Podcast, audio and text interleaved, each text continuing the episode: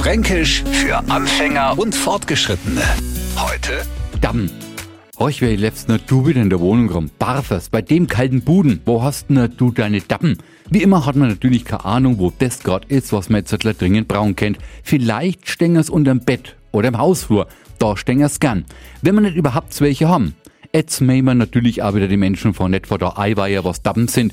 Mir lohn ja kann in Ircherts was neidappen. Und das war jetzt schon der Hinweis. In so Dappen kommen neidappen und rumdappen. Dappen sind ganz einfach die Pantoffeln. Fränkisch für Anfänger und Fortgeschrittene.